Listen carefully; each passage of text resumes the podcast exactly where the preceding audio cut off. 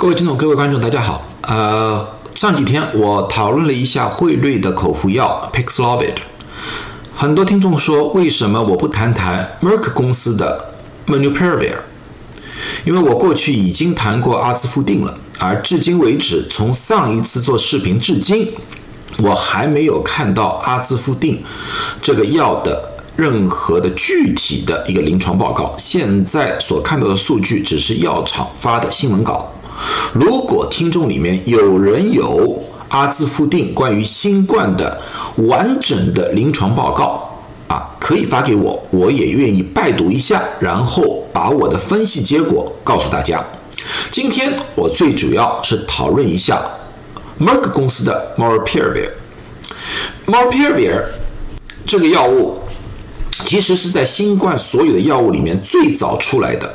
这个是 Merck 公司和瑞奇贝克啊，这是美国的一家比较小的生化公司联合研发成功的。这个药的药理非常奇怪，和辉瑞的 Paxlovid 不同，辉瑞的 Paxlovid 是压制病毒的复制，而靠自己自身的免疫能力把这个病毒给消灭。但是 Merck 公司的这个药。它是加速病毒的变异，希望在变异当中让这个病毒出错，造成死亡，所以它又叫做致死突变的促成剂。这个药物经过了三期临床，而且是多国同时进行的一个三期临床，它一共用了一千四百三十三个人参加了。这个三期临床最后有七百零九人是在药物组，六百九十九人是在对照组。那么我们看这个图表，这个图表里面，这边黄色的是药物组，这边蓝色的是对照组。这篇文章是在《新英格兰医学杂志》上面刊刊登的啊，所以说呢，这个数据上面我觉得还是没有多大问题的。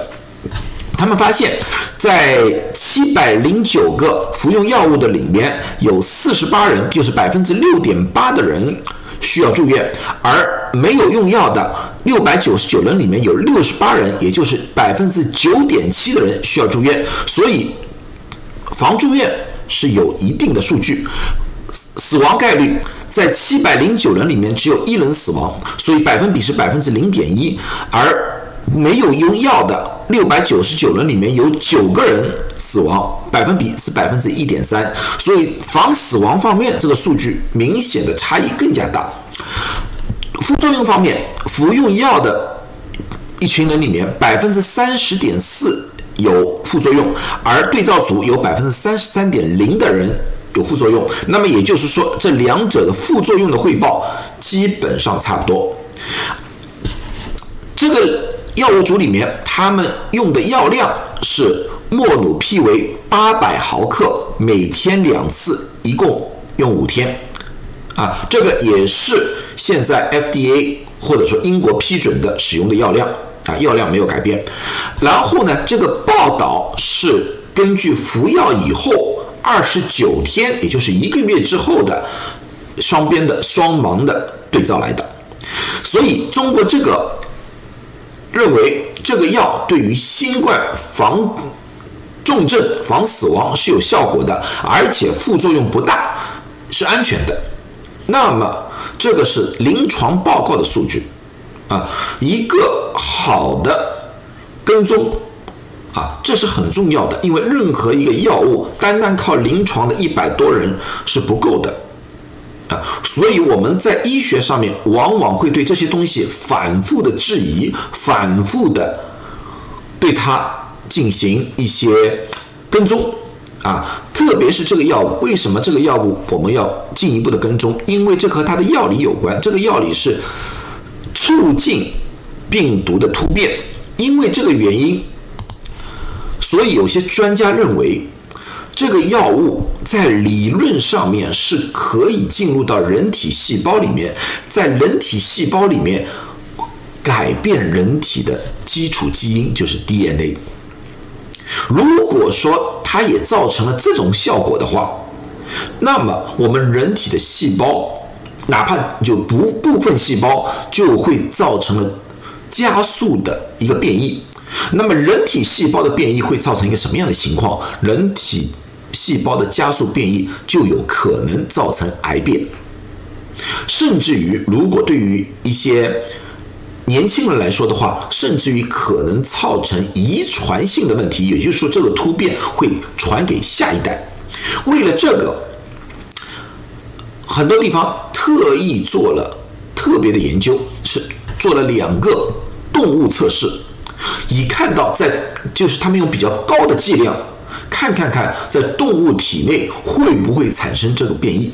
在两个测试当中，一个测试结果不明，一个测试里面没有发现突变现象。但是不管怎么样，医学界一直认为这个风险是存在的。但是从现有的数据来看的话，这个遗传毒性以及这个药只使用五天，专家认为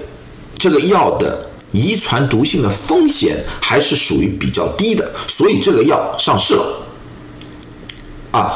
另外有些专家担心的这个药的另外一个问题就是说，它是一个新冠病毒的变异促进体。你大家也知道，新冠病毒一直在变异，所以有些专家担心这个促进器会不会把新冠的变异带入到一条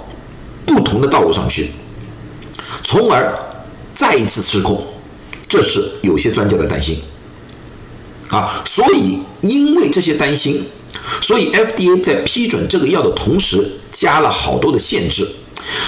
它的限制就是说，这个药物必须是在十八岁以上轻度或者重度感染者，而且是一个高风险的人群，就是它有比较高的概率变成重症和死亡，而且要在惠瑞的 Pixlovid 这个药不能使用，或者瑞德西韦这个药物不能使用的状况之下才使用这个药物。那么，在过去的差不多一年里面，从今年的二月份到至今，我已经经手了很多 Pixlovid 和瑞德西韦，但是二月份至今，我连一盒这个药都没有派出去，啊，因为 FDA 给了我们这个规定，不能用，除非不得已，啊，这个药物也必须在出现症状五天之内服用，这个和 Paxlovid 一样。对于孕妇或者备孕的妇女是绝对不想他们使用的，就是因为这个遗传毒性。好了，今天我把这个药大致介绍了一下，再三强调这个药在中国还是没被批准的，所以大家如果想通过一些渠道购买这个药物的时候，千万千万小心啊，因为。我不想大家做任何违法的行为。呃，现在我听说就是 Paxlovid 已经在中国国内可能会进入一个比较大量的生产，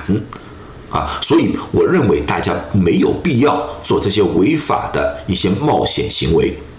啊，今天我只是一个简单的一个医学的一个科普，希望对大家有帮助，祝大家都平安。祝大家都健康，谢谢大家。